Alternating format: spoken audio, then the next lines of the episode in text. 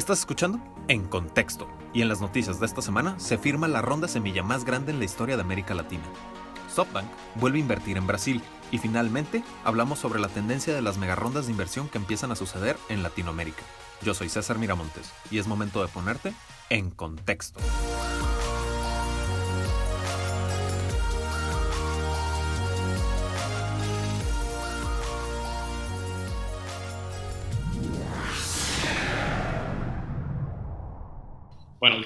Pues vamos comenzando. Víctor, bienvenido de regreso. ¿Cómo te fue en Fino Sumir?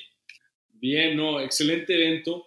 Ya te platicaré más al respecto, pero antes me gustaría hacer un pequeño comentario para toda la gente que nos está escuchando. Estos cuatro episodios han sido hasta la fecha nuestros programas piloto. Hemos explorado diversos tipos de formato, contenido y forma de, de publicar el podcast. Entonces nos serviría muchísimo que nos hicieran llegar sus comentarios, su retroalimentación quejas, insultos, todo con César. César ahorita nos va a dejar su correo para que le envíen todos los comentarios y cualquier cosa que nos quieran compartir. Mi correo es cesar.contexto.com. Contexto va sin la E y se escribe C-O-N-T-X-T-O.com. Ahora sí, en cuanto a Fino Summit, ¿qué te digo? La verdad es que me, me gusta muchísimo este evento porque es eh, uno de los más grandes encuentros de la industria fintech a nivel LATAM y lo hacen en diversas ciudades. Entonces, eh, Summit es el claro ejemplo de lo que se puede lograr en la región y obviamente aterrizado a fintech, ¿no? que es la industria que más está llamando la atención ahorita en, en Latinoamérica. ¿No te mencionaron nada sobre Minu? ¿No escuchaste nada sobre Minu? No escuché nada sobre Minu, eh, pero ya, ya me sé la noticia.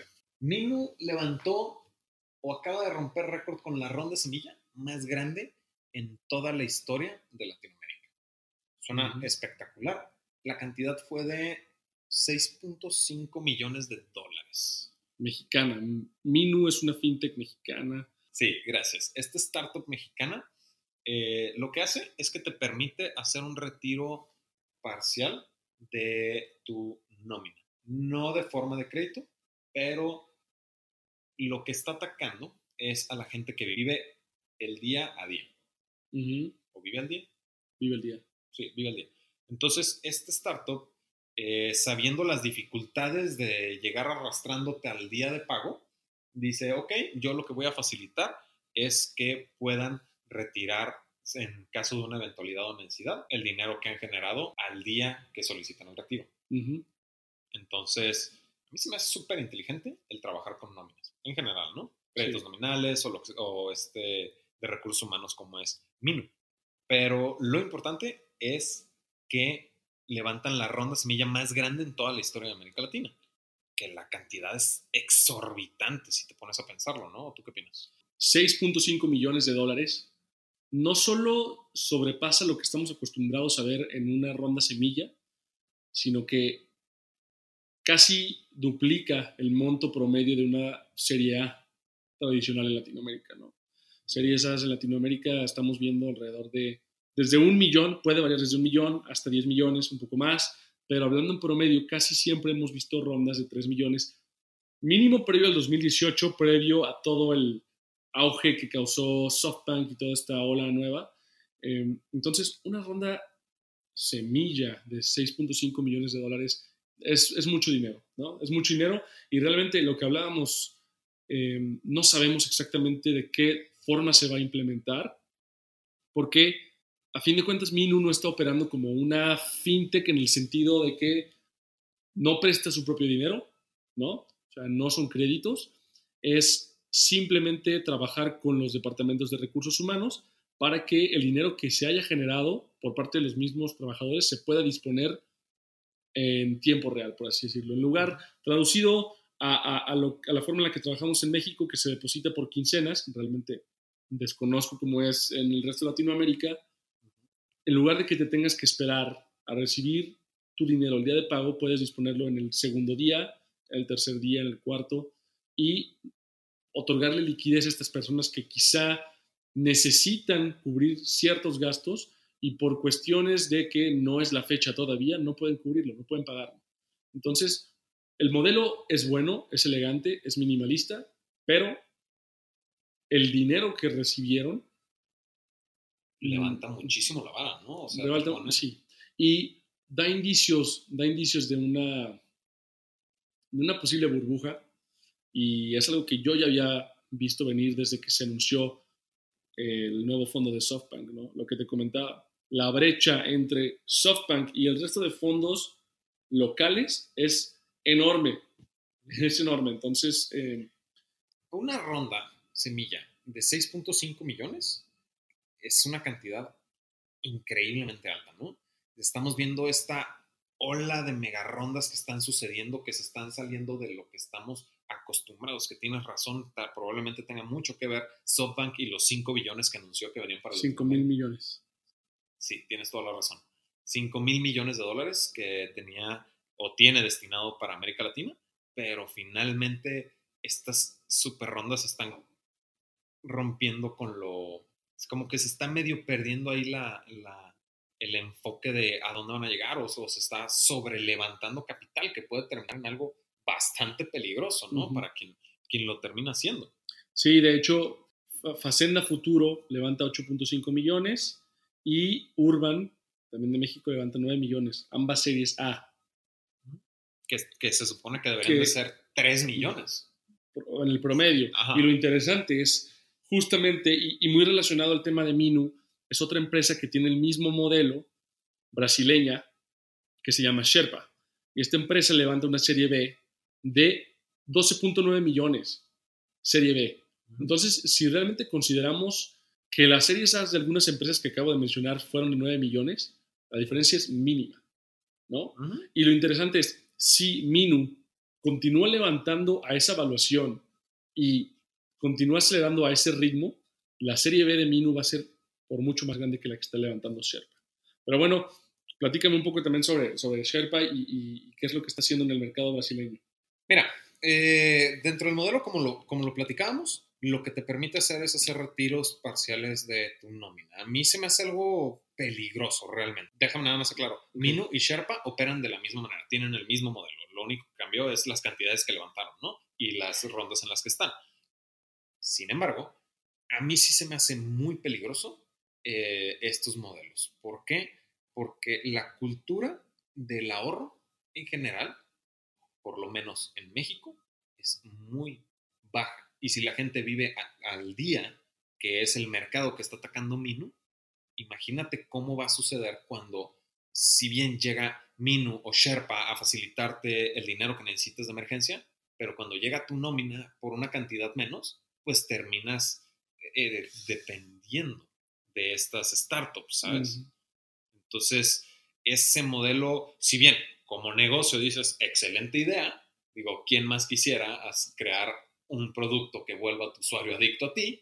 Pero sí siento que para el usuario puede estar medio complicado. Es un arma de doble filo, definitivamente. Y ahí, eh, digo, como muchísimos de los productos que hemos visto que nos ha traído la, la- la era del Internet, ¿no? Eh, si vienen a mejorar muchísimas cosas, también existe la posibilidad de que se haga un mal uso ¿no? al respecto. Pasa lo mismo con las redes sociales. Vienen a mejorar nuestra comunicación, Ujú. vienen a mejorar El acceso a la eh, información. el acceso a la información, pero esto también puede ser un exceso. Podemos dejar de lado la comunicación que tenemos cara a cara, pues no, o tener demasiada información y esto también nos vuelve, eh, nos, nos paraliza, ¿no? Como lo dicen, parálisis por análisis. Entonces, son cosas buenas y malas. Definitivamente, Minu, como, como lo mencionas, y estoy totalmente de acuerdo, como negocio me parece increíble. Es sofisticado y eh, está solucionando un problema que realmente creo que es, es importante atacar. Eh, pero conociendo la cultura latinoamericana, eh, conociendo como muchas personas son en general, se puede hacer un mal uso y es totalmente a disciplina y consideración de la persona de qué forma dispone de ese dinero que ya ganó, pero tienes totalmente razón, o sea, la, la- ver tu nómina llegar a fin de mes con menos de lo que realmente contabas en un inicio, sí es, sí es un pain. o sea, Sí, sí es- porque tú ya dispusiste de ese dinero, Mm. pero de pronto llega tu nómina, es menos, y si yo no tengo la cultura del ahorro, pues obviamente me va a salir peor y voy a empezar a usar, Claro. pues voy a acostumbrarme a usar Minu cada primer día de mes, o si no es que diario casi, ¿no? Seguro. Entonces, Sí. eh, lo- Que pasa lo mismo con el crédito, ¿no? O sea, cuando dispones de una tarjeta de crédito, eh, a veces se hace mucho más fácil el consumo. Es mucho más fácil para ti decir, ok, pues lo compro ahorita, lo tengo fácil y después lo pago. Pero eventualmente sí puede llegar a ser también muy eh, contraproducente, ¿no? Si no se maneja de, de manera óptima. Entonces, eh, es, o una, es una línea delgada entre el uso correcto y el mal uso, pero la que- herramienta es buena y la, y, y la forma en la que lo están solucionando el problema a mí me parece muy astuto, realmente. Lo, lo que me parece interesante es que realmente se, se ve un mercado para esto y es una sencilla, realmente es una sencilla aplicación, ¿no? O sea, es, muy sofisticada, pero es algo realmente simple lo que se está logrando con esto. Y me parece muy interesante el modelo que estamos viendo, que es esta eh, paralelismo de modelos en diversos países de la región, ¿no? Es decir, lo vimos la semana pasada con OpenCasa y Flat, ¿no? Dos empresas haciendo lo mismo en materia de PropTech, mismo modelo de Instant Buying en diferentes países, Loft también en Brasil, y lo vemos acá también, ¿no? Está Minu en México y está Sherpa en Brasil. Sherpa en Brasil. Y regresando un poquito a SoftBank, a mí me gustaría aterrizar la parte de estas mega rondas, ¿no? Porque SoftBank resulta que acaba de invertirle a Madeira Madeira en Brasil por un total de 110 millones de dólares en una serie D. Me, me da mucha risa, no risa, pero los nombres brasileños de las startups brasileñas son muy curiosos, ¿no? Y lo peor de todo es que si hay alguien de Brasil que nos está escuchando y probablemente se está dando cuenta de nuestra mala pronunciación, Sí. eh, Una disculpa. una disculpa de antemano, no, no, no sabemos portugués, probablemente deberíamos comenzar a aprender portugués, entonces Duolingo, here we go. Duolingo y Twitch. Sí. Sí, No, pero eh, aterrizando todo esto, a ver, yo te tengo un pitch. ¿Qué te parece, eh, señor Víctor, eh, inversionista de riesgo? Yo soy César y tengo mi startup y se llama Madeira Madeira. qué También. mal pitch. yo sé, yo sé, yo sé, yo sé. Pero, ¿a qué voy?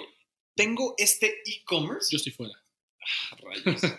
Tengo este e-commerce que te permite conectar a los usuarios con los productores de muebles para tú poder decorar tu casa. Este modelo, digo, no es nada más muebles, es una amplia, amplia variedad, pero lo importante es que el usuario, yo solo proporciono la plataforma y el usuario puede comprar el producto directo con el proveedor. Sí, Yo nada más soy el intermediario que facilita esta conexión. sí. Ahora, ¿por qué deberías de invertir tú en mí? ¿Qué sucede? Yo tengo este marketplace que, te- que conecta usuarios con proveedores, que te permite decorar tu casa, ¿no? En, en muy amplios eh, rangos.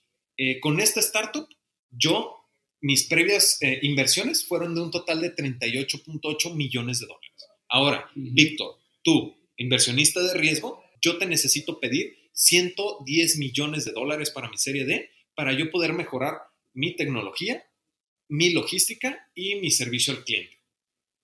Tú como inversionista de riesgo, ¿te has sentido? Si yo, que por cierto, con mis 38.8 millones de dólares que levanté previamente, yo ya había logrado mi break-even. ¿Tú conoces lo que es el dropshipping?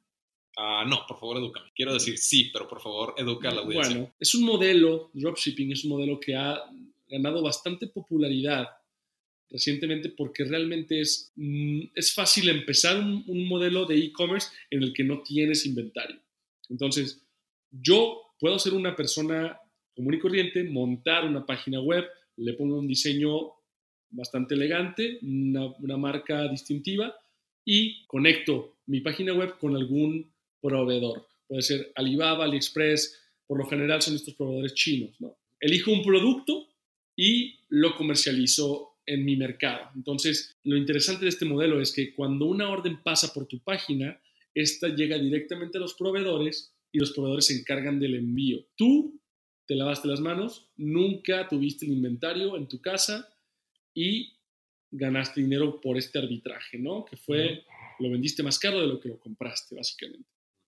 Me suena muy similar a lo que hace Madeira Madera, pero a una escala mayor, de manera más sofisticada y con un mercado ya muy, muy claro. ¿no? Además, ellos empezaron en el 2009, dropshipping es una tendencia que se volvió popular hace un par de años, entonces no, no puedo decir que obviamente son un dropshipping, no lo puedo llamar como tal, pero es muy interesante porque este modelo puede ser iniciado con cero capital. Realmente lo que tienes que comprar es tu dominio, eh, conectar todo y puedes salir al mercado sin necesidad de levantar ni un peso. Creo que es un modelo que es, eh, no es intensivo de capital, no requiere tanta inversión como los modelos que mencionábamos en el episodio pasado. No tienes inventario, no necesitas eh, inversiones en activos fijos para comenzar a operar, pero no sabemos cuáles son sus necesidades de capital, no sabemos cuál es su burn rate o su tasa de quema, ¿no? De, qué es lo que están gastando mes con mes.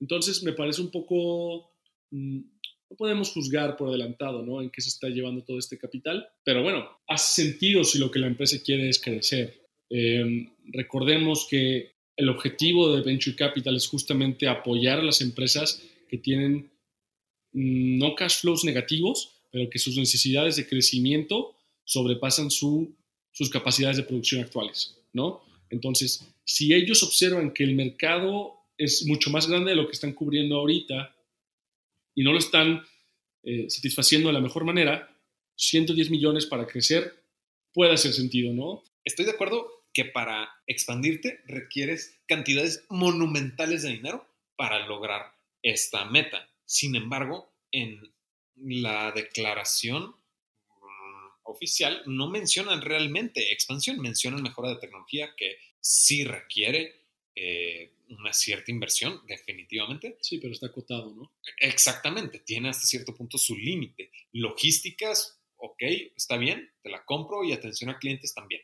No hay ningún problema. No hablan de expansión, las cantidades y volvemos a aterrizar en lo mismo, ¿no? Que SoftBank llega a subir estas cantidades de, inversión que puede ser peligroso. No estoy diciendo que sea una mala idea. Tú mencionas, no sabemos cuánto es su burn rate, tú mencionas que no tenemos eh, las cantidades realmente a la mano. A mí me habla mucho de alguien que logró un break-even eh, recientemente con solo 38.8 millones de dólares invertidos y que de pronto piden hasta